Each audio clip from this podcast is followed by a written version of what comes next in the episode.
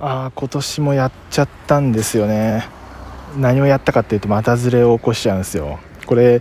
なんでかっていうとこの夏の暑い夏でもないですけどまだ暑くなってきた時に1 0キロ以上のランニングをすると大体あの内もものところが擦れて赤くなってむっちゃ痛くなっちゃうんですよ。でこれ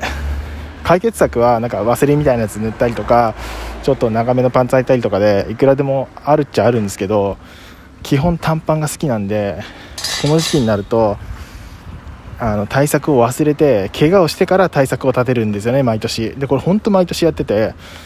年に1回は必ずこの痛みを経験しなきゃいけないっていうのがマジで苦痛なんですよ。とはいえこの時期であの股ずれを起こすまで思い出せないっていう負のループを何年も続けてるんですよね。これなんとか解決したいんですけど年に1回の行事を思い出すっていうのが非常に難しくてこれ誰か解決方法が分かったら教えてください。